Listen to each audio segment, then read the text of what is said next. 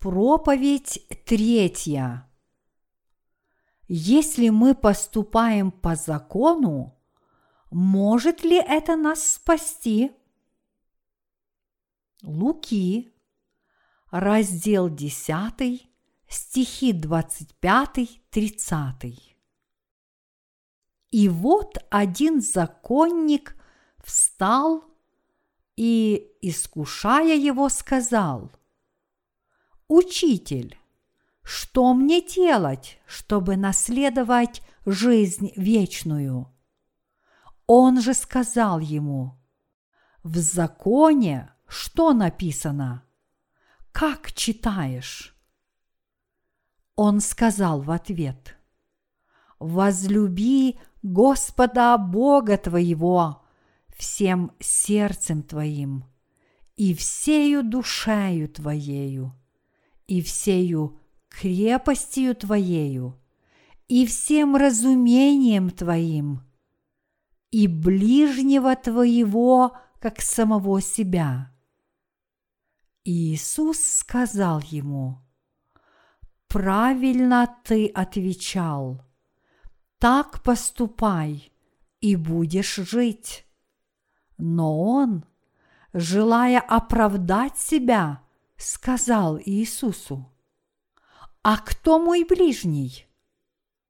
На это сказал Иисус, «Некоторый человек шел из Иерусалима в Иерихон и попался разбойникам, которые сняли с него одежду, изранили его и ушли оставив его едва живым.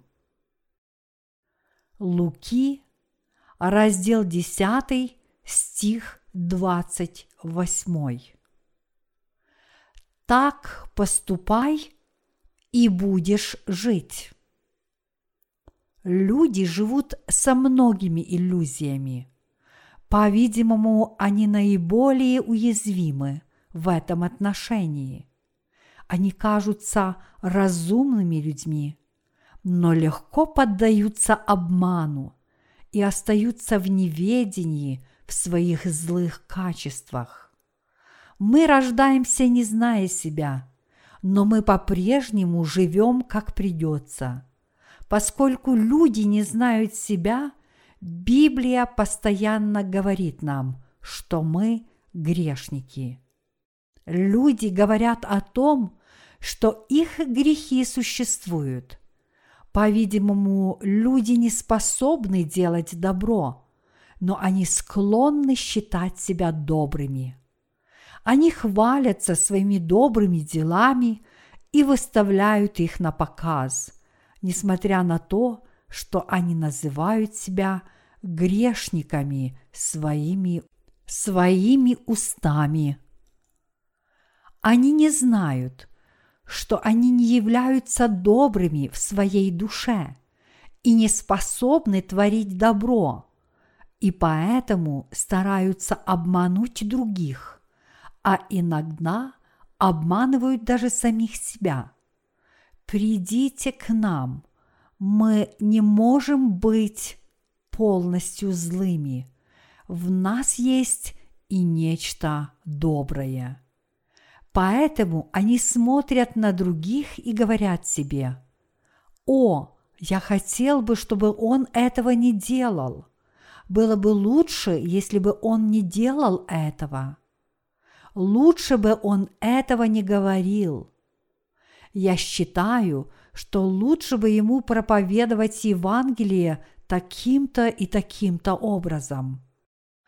Он получил искупление прежде меня – и поэтому я считаю, что он должен вести себя так, как подобает искупленному человеку. Я получил искупление лишь недавно, но если я получу больше знаний, я буду вести себя намного лучше его. Они точат ножи своих сердец всякий раз, когда чувствуют себя оскорбленными – Погоди, ты увидишь, что я не такой, как ты. Возможно, ты считаешь, что теперь стоишь впереди меня, но погоди. В Библии написано, что последние будут первыми. Я знаю, что это относится и ко мне. Погоди, я покажу тебе. Люди обманывают самих себя. Даже несмотря на то, что он отреагировал бы одинаково на месте другого человека, он все равно осуждает его. Он стоит за кафедрой, он вдруг начинает беспомощно заикаться, потому что чрезмерно стесняется своей одежды. А если спросить людей, способны ли они делать добро, большинство из них скажут своими устами, что нет. Но в своих сердцах они питают иллюзию, что у них есть эта способность. Поэтому они усердно стараются быть добродетельными до самой смерти. Они считают, что в их сердцах присутствует добродетель и что они способны делать добро. Они также считают, что сами они являются вполне добрыми людьми.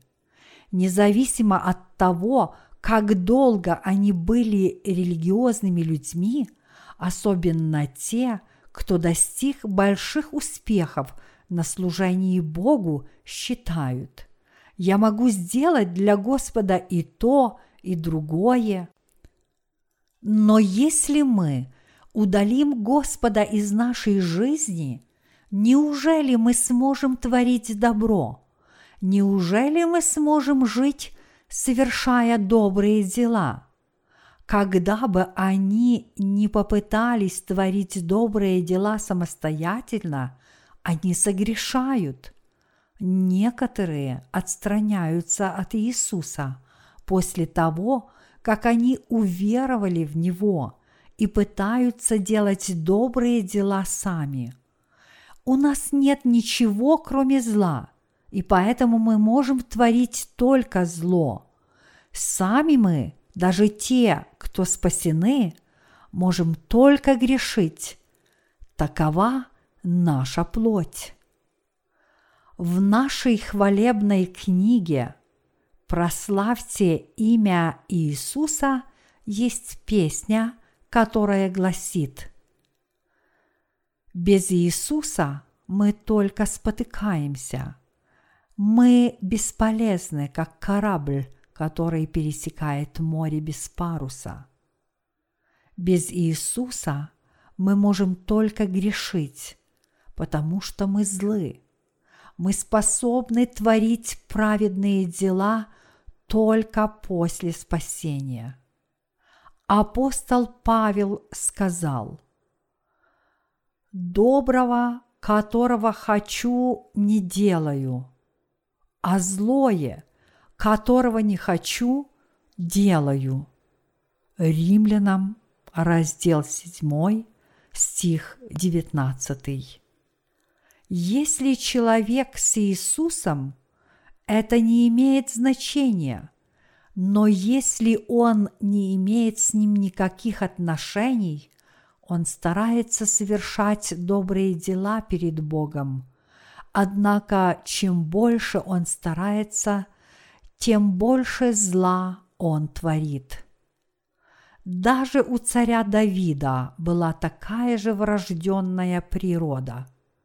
Когда в его стране царили мир – и процветание, одним вечером он вышел на крышу погулять.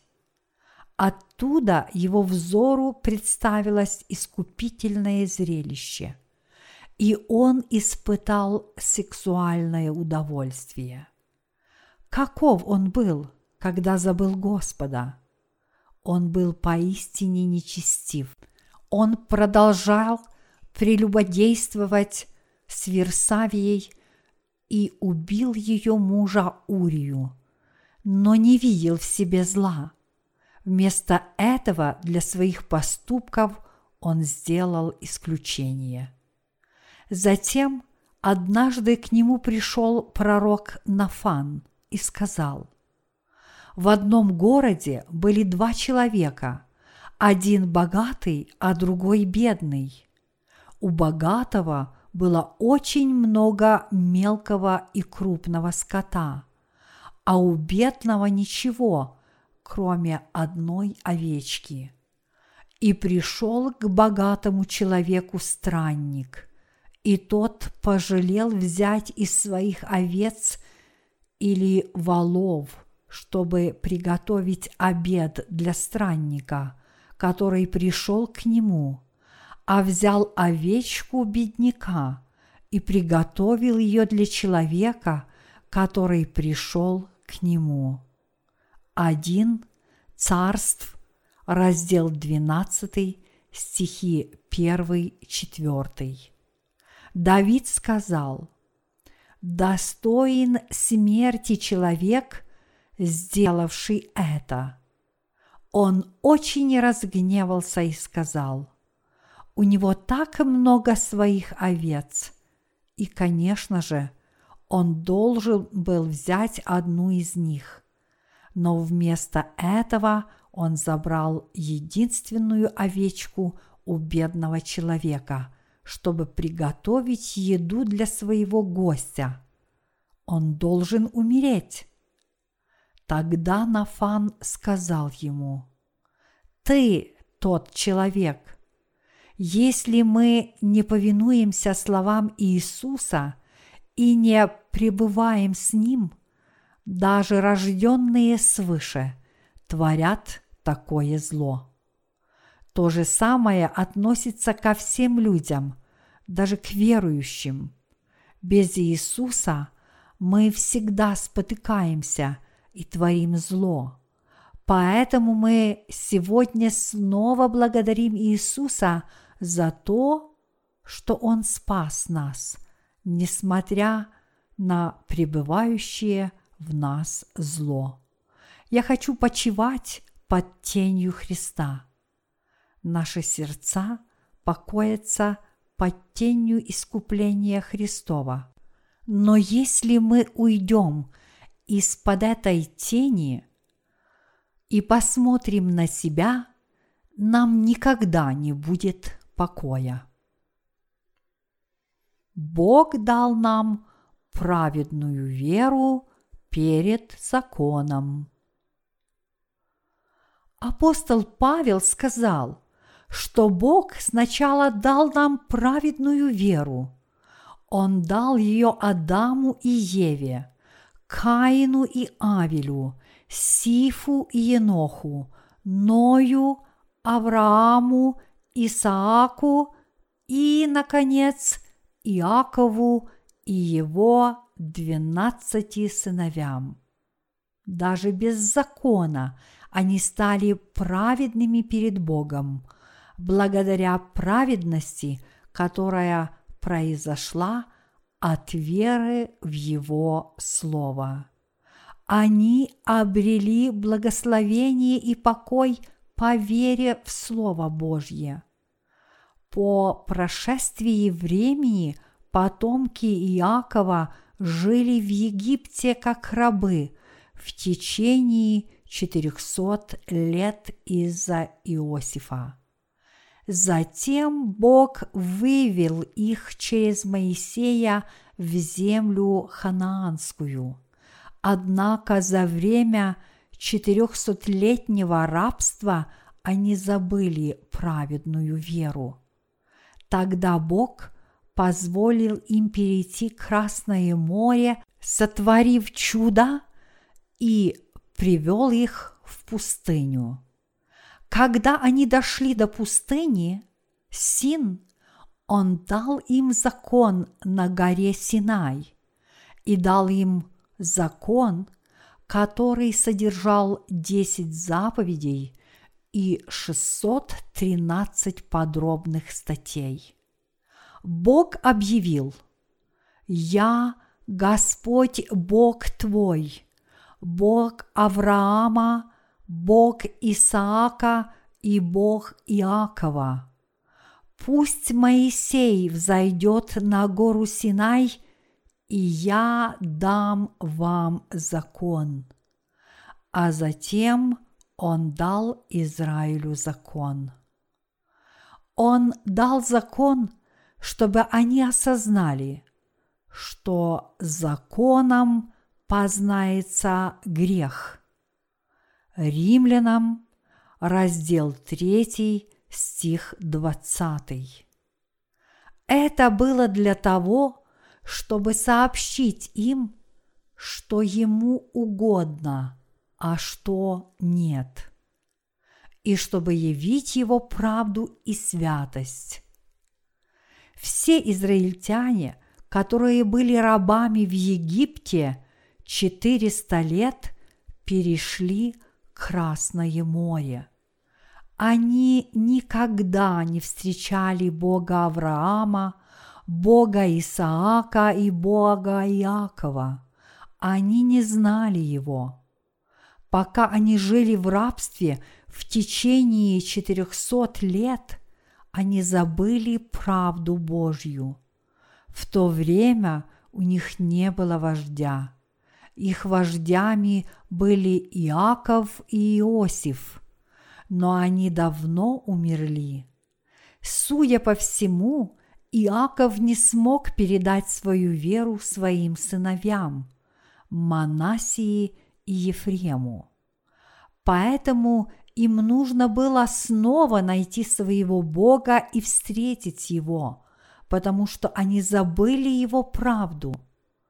Мы должны иметь в виду, что Бог сначала дал им праведную веру, а затем дал им закон, чтобы вернуть их к себе. Чтобы спасти Израиль и сделать его своим народом, Он предписал им обрезание.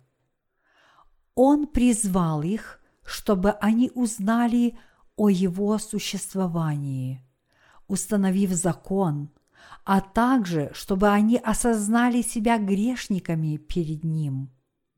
Бог захотел, чтобы они пришли к Нему и стали Его людьми, получив искупление через порядок жертвоприношений который Он для них установил.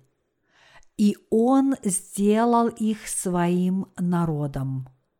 Народ израильский получал искупление, соблюдая установленный законом порядок жертвоприношений и веруя в Мессию, который должен был прийти – но порядок жертвоприношений со временем тоже ушел в прошлое.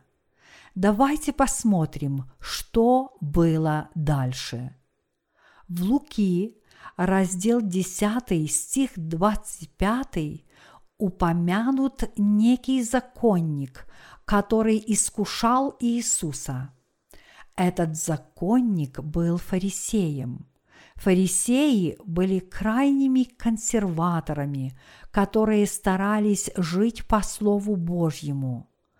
Также существовали зелоты, которые были очень пылкими людьми и прибегали к насилию, чтобы достичь исполнения своей мечты – независимости Израиля от Рима. И в наше время есть некоторые религиозные деятели, подобные им. Они руководят общественными движениями, которые призывают спасти угнетенных людей мира. Они считают, что Иисус пришел спасти бедных и угнетенных – Поэтому после обучения богословию в семинариях они принимают участие в политике и стараются спасти неимущих из каждых слоев общества. Они твердят, давайте жить по святому и милостивому закону, жить по закону, по его словам. Но они не понимают, что в действительности означает закон. Они стараются жить по букве закона, в то же самое время не признавая его божественного откровения. Поэтому мы можем сказать, что в течение 400 лет до пришествия Христа в Израиле не было ни пророков, ни служителей Божьих. Из-за этого израильтяне стали стадом овец без пастыря. У них не было ни закона, ни истинного вождя. Бог не являлся лицемерным религиозным вождям того времени. Страна стала колонией Римской империи. Поэтому Иисус сказал израильтянам, которые последовали за ним в пустыню, что Он не отошлет их голодными. Он сжалился над стадом без пастыря, потому что в то время было много страждущих людей. Законники и другие люди, занимающие подобные должности, по сути только пользовались своими правами и привилегиями. Фарисеи принадлежали к роду правоверных иудеев, они очень этим гордились. Законник спросил Иисуса в Луки, раздел 10, стих 25. «Что мне делать, чтобы наследовать жизнь вечную?» По-видимому, он считал, что нет никого лучше его в народе израильском. И вот этот законник, который не был искуплен, бросил ему вызов, сказав, «Что мне делать, чтобы наследовать жизнь вечную?» Законник был никем иным, как отражением самого себя. Он спросил Иисуса, что мне делать, чтобы наследовать жизнь вечную? Иисус ответил, в законе что написано? Как читаешь?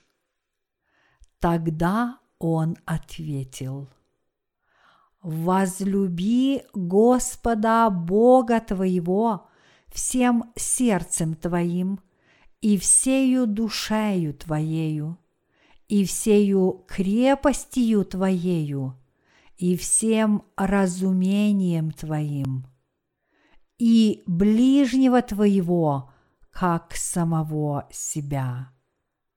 Иисус сказал ему, «Правильно ты отвечал, так поступай и будешь жить». Он бросил вызов Иисусу, не зная себя, что он является злодеем и нагромождением греха, и что он никак не может быть добрым.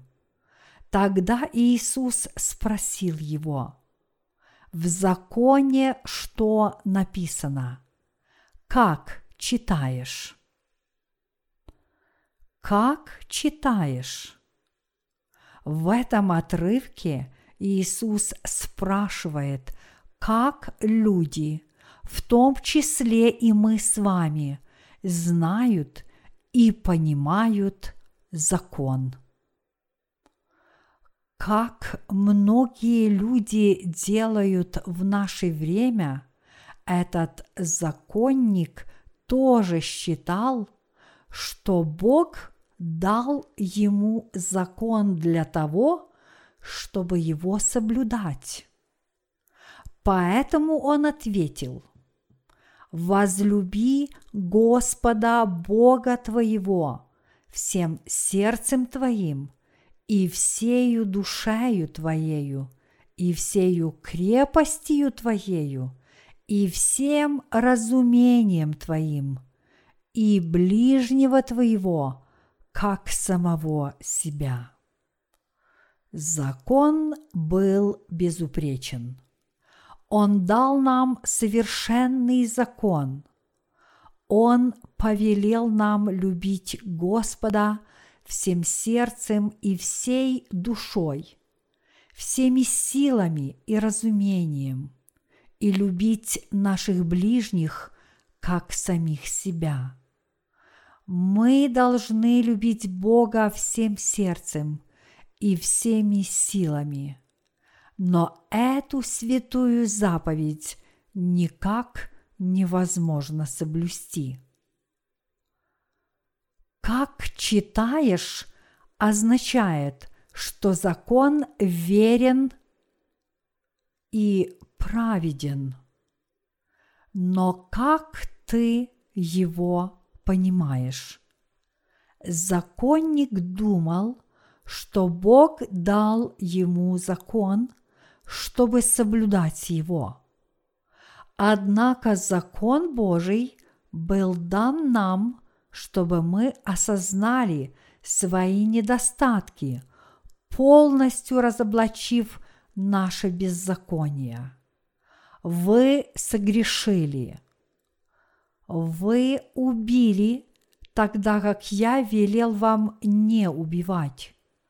Почему вы меня не послушались? Закон выявляет грехи в человеческом сердце.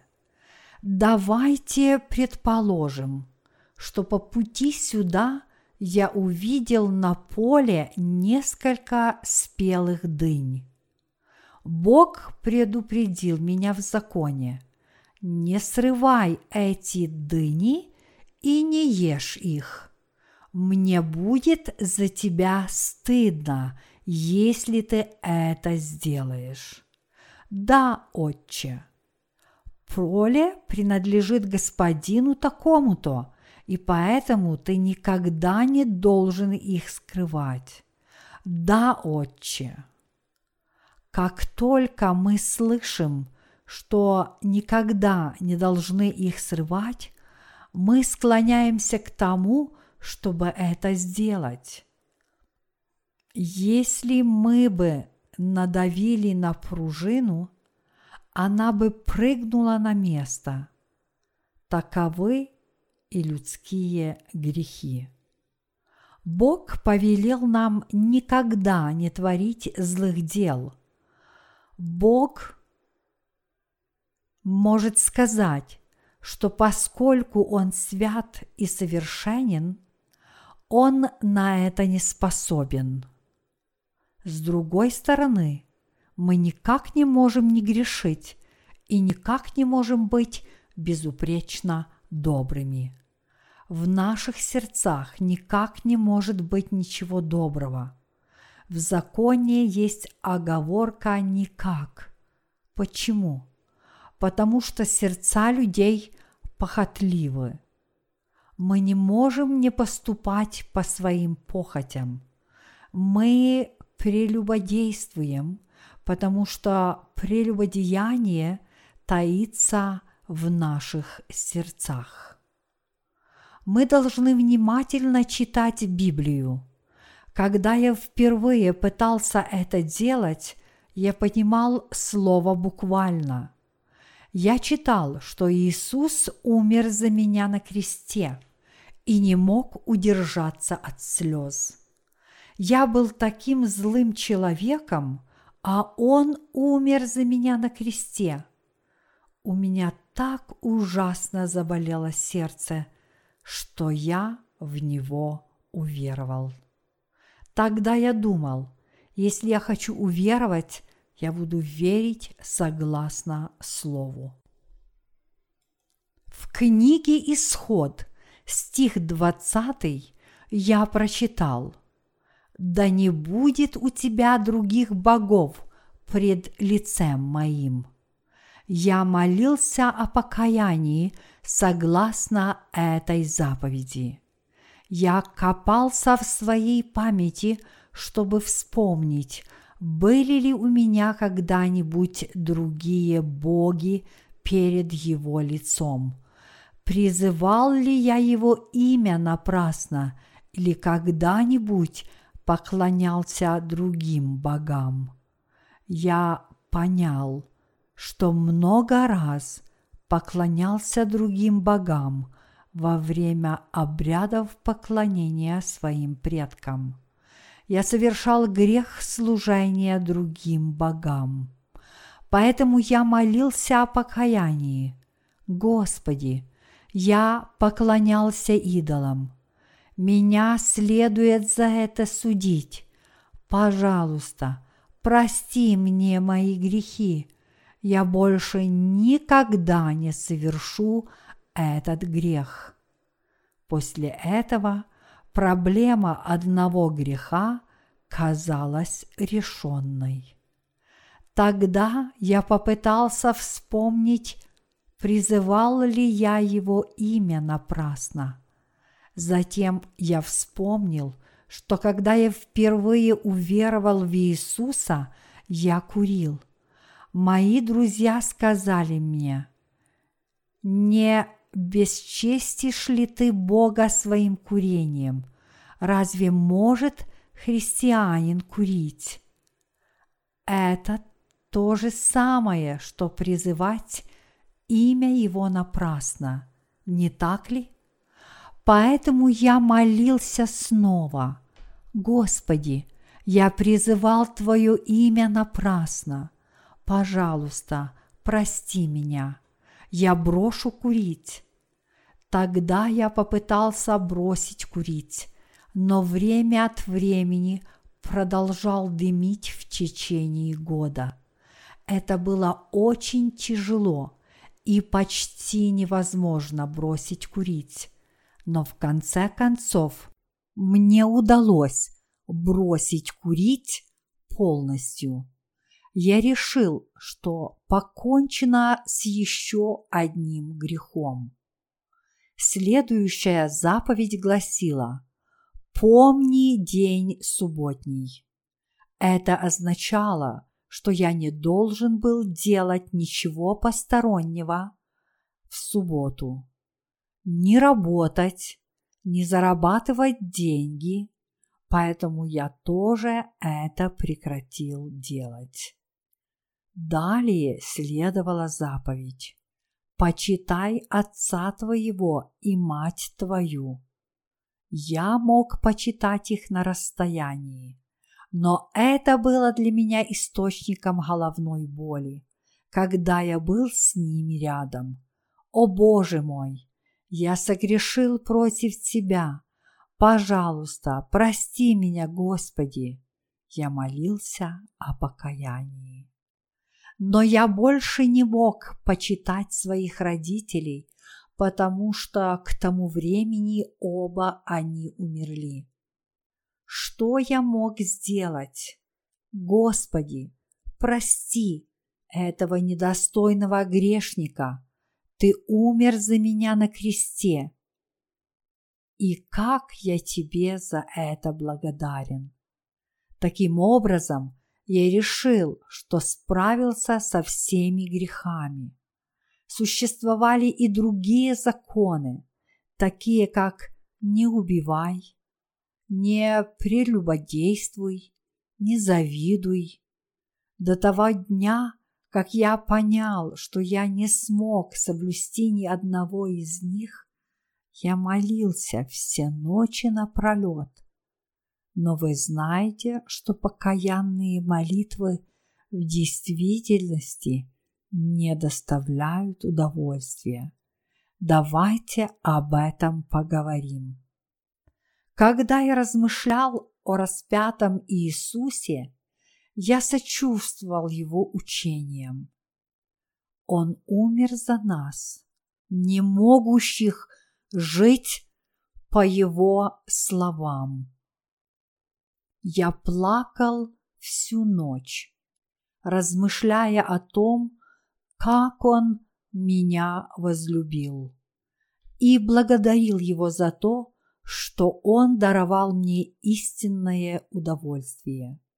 Мой первый год посещения церкви был довольно легким, но в течение двух следующих лет мне становилось все труднее плакать в покаянии и потому, что я вынужден был намного крепче и чаще задумываться, чтобы у меня потекли слезы, поскольку я делал это очень часто.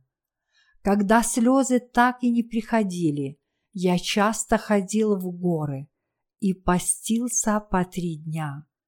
После этого слезы возвращались, я снова обливался слезами, возвращался к людям и плакал в церкви. Окружающие меня люди говорили, «Ты намного более возрос в святости после своих молитв в горах но слезы мои снова высыхали.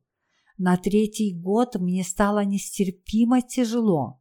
Я думал о грехах, которые совершил против своих друзей и собратьев христиан, и опять плакал. После четырех лет такой жизни мои слезы высохли совсем. В моих глазах были слезные железы, но они уже не работали. Я не мог плакать, как ни старался. Я совсем повесил нос. А еще через два года после этого я стал сам себе отвратителен, и поэтому Бог побудил меня снова обратиться к Библии. Закон предназначен для познания греха. В Римлянам, раздел 3, стих 20, мы читаем «Законом познается грех». Поначалу я считал этот стих просто личным посланием апостола Павла и старался верить только в те слова, которые были для меня более предпочтительными. Но после того, как высохли мои слезы, я не мог продолжать свою религиозную жизнь веры. Поэтому я грешил постоянно и обнаружил, что в моем сердце есть грехи и что невозможно жить по закону. Я не мог этого вынести, но также не мог отвергнуть закон, потому что верил, что он был дан для того, чтобы ему повиноваться. В конечном счете я стал законником, подобным тем, которые упомянуты в священном писании. Мне стало так тяжело продолжать жизнь веры.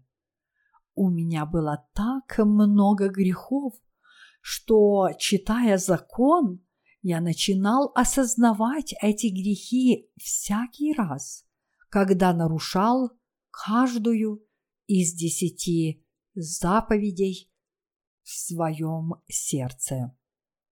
Грех в сердце – это тоже грех, и я невольно стал верующим в закон.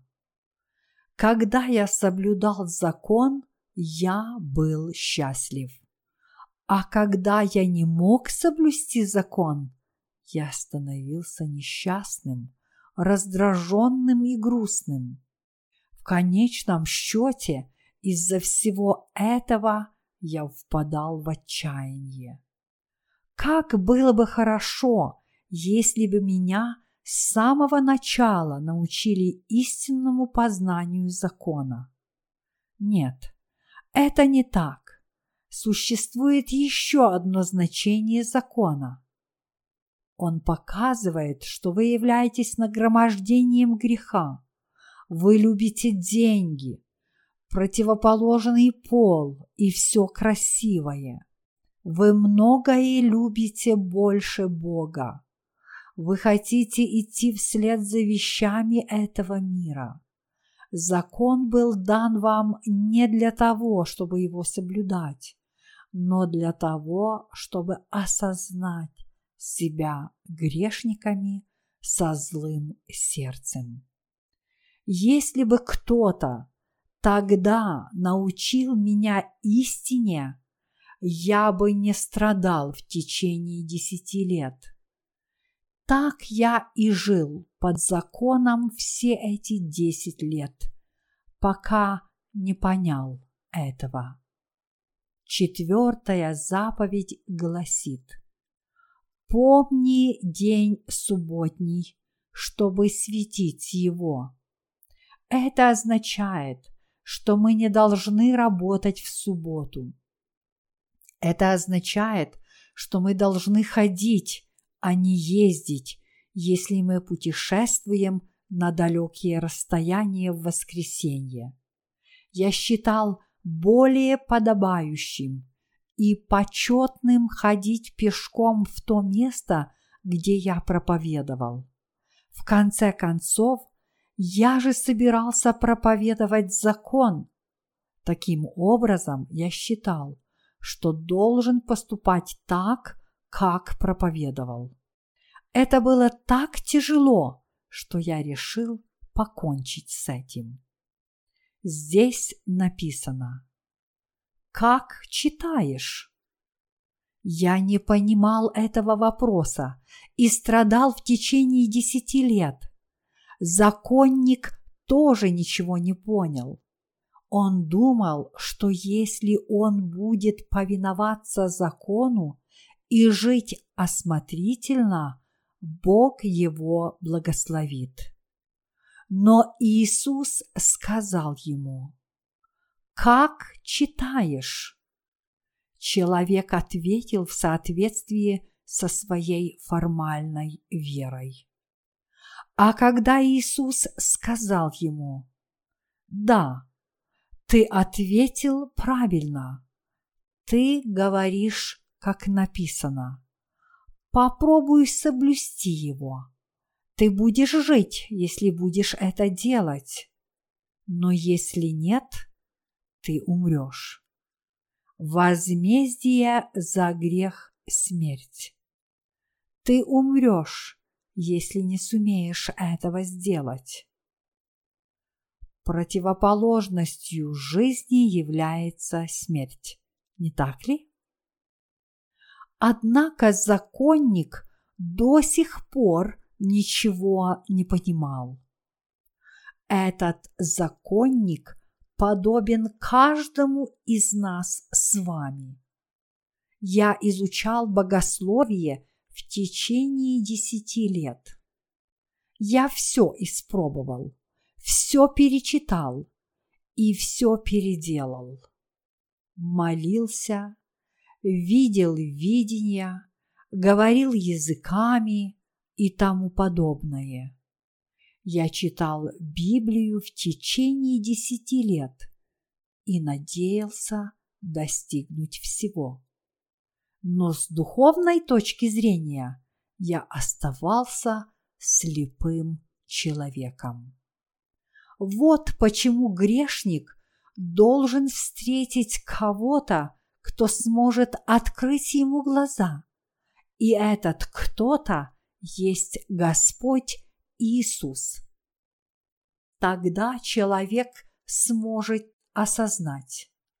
Ага, мы никак не можем соблюдать закон. Как бы мы ни старались его соблюдать, мы только умрем, несмотря на свои отчаянные попытки. Но Иисус пришел спасти нас водой и духом. Аллилуйя! Вода и дух могут нас искупить. Это благодать, дар Божий. Поэтому давайте прославим Господа.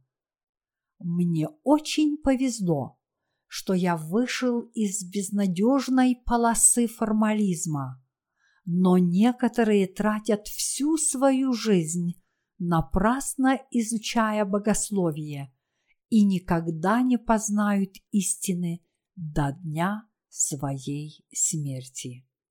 Некоторые люди верят в течение десятилетий или из поколения в поколение, но так и не рождаются свыше. Мы перестаем быть грешниками, когда понимаем, что мы никак не можем соблюдать закон. Затем предстаем перед Иисусом, чтобы услышать Евангелие воды и духа. Когда мы встречаем Иисуса, мы избавляемся от всех осуждений и проклятий. Мы являемся худшими грешниками, но мы становимся праведными, потому что Он спас нас водой и кровью. Иисус сказал нам, что мы никак не могли жить по воле. Он сказал это законнику, но тот не понял. Тогда Иисус рассказал ему историю, которая помогла ему это понять. Некоторый человек шел из Иерусалима в Иерихон и попался разбойникам, которые сняли с него одежду, изранили его и ушли, оставив его едва живым. Луки, раздел 10, стих 30. Иисус рассказал законнику эту притчу, чтобы привести его к осознанию того, что он страдал всю свою жизнь, подобно тому, как этот человек был избит разбойниками и едва не погиб. Человек спускался из Иерусалима в Иерихон. Иерихон представляет этот мир, тогда как Иерусалим представляет город религии, город веры, населенный знатоками закона.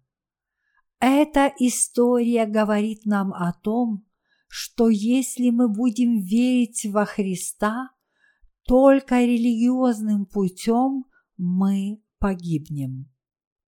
Некоторый человек шел из Иерусалима в Иерихон и попался разбойникам, которые сняли с него одежду, изранили его и ушли, оставив его едва живым. Иерусалим был крупным городом с большим населением. В нем жили первосвященник, начальник священников и многие выдающиеся религиозные деятели. Там жили многие законоведы. Там они старались жить по закону, но в конце концов не преуспели в этом и направились в Иерихон. Они продолжали впадать в мир Иерихон и не могли избежать встречи с разбойниками. Этот человек тоже встретил разбойников по пути из Иерусалима в Иерихон, которые сняли с него одежду. Лишиться одежды значит лишиться праведности. Мы не можем жить по закону и для закона. Апостол Павел сказал в Римлянам, раздел 7, стихи 19-20. Доброго, которого хочу, не делаю, а злое, которого не хочу, делаю.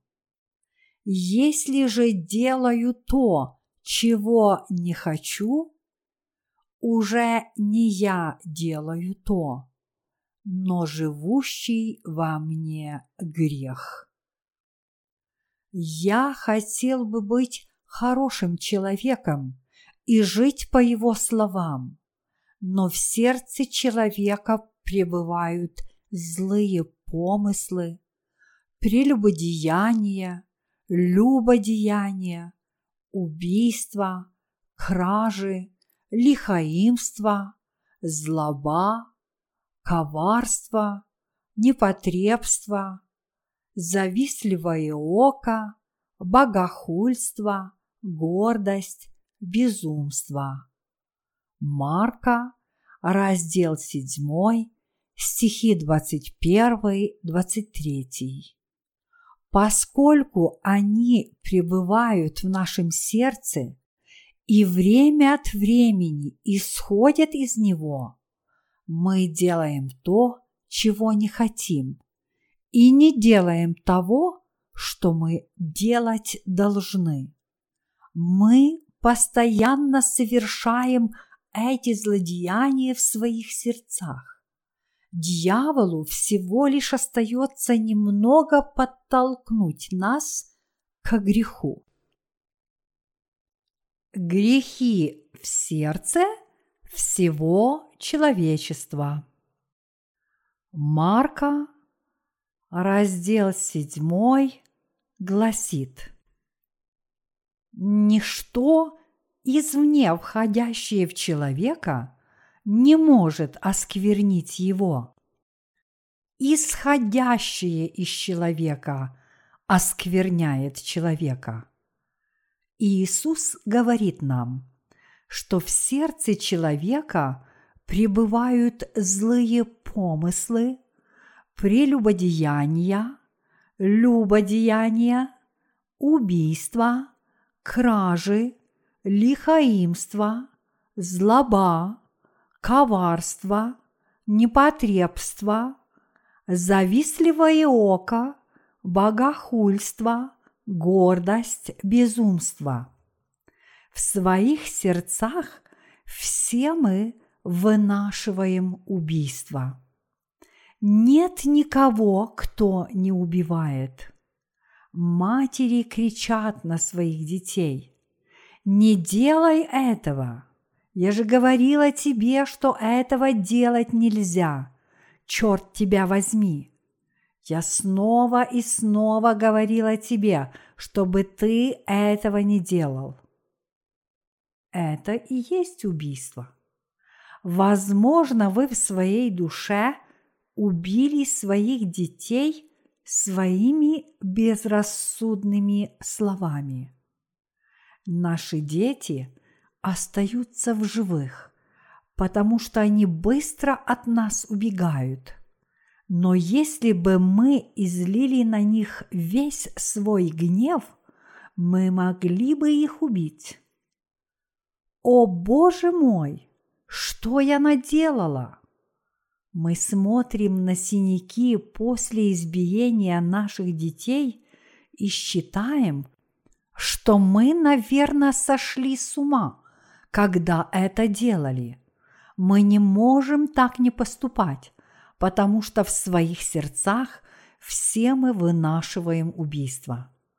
Поэтому не то делаю, что хочу, означает, что мы творим зло – потому что мы злы. Сатане очень легко соблазнить нас к греху. Например, человек, который не был искуплен, просидел в хижине в течение десяти лет, смотрел в стену и медитировал, как Сун Чхоль, покойный великий корейский монах. Это замечательно, что он сидел лицом к стене. Но кто-то должен был приносить ему еду и убирать после него испражнения. Ему приходилось с кем-то общаться. Не было бы проблемой, если бы это был мужчина. Но что, если это красивая женщина – если бы он случайно ее увидел, все время, которое он провел сидя, прошло бы напрасно. Возможно, он думал, «Я не должен совершить прелюбодеяние. В моем сердце это есть, но я должен это изгладить. Нет, прочь из моей души. Но его решимость исчезла, как только он ее увидел. Когда женщина ушла, он заглянул в свое сердце. Пять лет аскетических упражнений закончились ничем и обратились впустую. Сатане так просто отнять у человека праведность. Все, что нужно сатане, это слегка его подтолкнуть. Когда человек старается не грешить, не получив искупления, он вместо этого постоянно впадает в грех. Этот человек может исправно платить десятину каждое воскресенье, поститься по сорок дней, возносить стодневные утренние молитвы и тому подобное. Сатана искушает и обманывает его мнимыми добрыми вещами в жизни. Я хотел бы предоставить тебе важную должность в компании, но ты христианин и не можешь работать по воскресеньям, не так ли? Это такая большая проблема. Может, ты бы работал по три воскресенья, а в церковь ходил бы только раз в месяц. Зато ты будешь наслаждаться высоким положением и иметь толстую чековую книжку. Ну как? Возможно, на это купились бы сто из ста человек – если это не работает, сатана заманивает людей, которые легко увлекаются женщинами. Сатана показывает ему женщину, и он теряет голову от любви, вмиг забывая Бога. Вот как праведные люди попадаются в ловушку. Если бы мы старались жить по закону, в конце – нас ожидали бы раны от греха, мучения и духовная нищета. Мы лишились бы всей праведности. Некоторый человек шел из Иерусалима в Иерихон и попался разбойникам, которые сняли с него одежду, изранили его и ушли – оставив его едва живым. Это означает, что хотя мы можем оставаться в Иерусалиме, живя по воле святого Бога, мы время от времени притыкаемся из-за наших слабостей и в конце концов погибаем. Вы можете по-прежнему молить Бога о покаянии – Господи, я согрешил, пожалуйста, прости меня. Я больше никогда этого не сделаю. Я обещаю, что это в последний раз. Я умоляю и прошу Тебя простить меня еще раз. Но этому нет конца. Люди не могут жить в этом мире и не грешить. Возможно, они могут избежать греха пару раз, но невозможно не грешить снова. Господи, пожалуйста, прости меня. Если это продолжается, они оставляют церковь и свою религиозную жизнь. Они оставляют Бога из-за своих грехов, и в конечном счете – отправляются в ад. Путешествие в Иерихон означает впадение в религиозную жизнь, приближение к миру и отдаление от Иерусалима. Поначалу Иерусалим еще близко, Но, ходя по кругу грехов и покаяний, мы обнаруживаем себя в центре Иерихона, глубоко впавшими в этот мир. Кого человек встретил по пути в Иерихон? Он встретил разбойников. Тот, кто даже этого не знает и живет по закону, живет как бродячая собака. Он пьет, спит, где придется, и повсюду мочится. Эта собака просыпается на следующий день и пьет снова. Бродячая собака есть собственные экскременты. Вот почему такой человек подобен собаке. Он знает, что пить нельзя, но делает это. А на следующее утро кается, повторяя то же самое снова и снова. Это подобно человеку, который встретил разбойников по пути в Иерихон. Его остановили, изранили и едва не убили. Это означает, что в его сердце были только грехи. Вот что такое человек. Люди, которые верят в Иисуса, стараясь жить по закону в Иерусалиме, в религиозном сообществе остаются только с грехами в своих сердцах. Все, что они могут показать в своей религиозной жизни, это раны от греха. В конечном счете люди с грехами в своих сердцах отправляются в ад. Они знают это, но не знают, что делать. Разве мы с вами не жили в таком же самом религиозном городе? Да, мы были такими же. Законник, который неправильно понимал закон Божий, страдал всю свою жизнь, но закончил в аду, будучи израненным. Он один из таких, как мы. Только Иисус может нас спасти.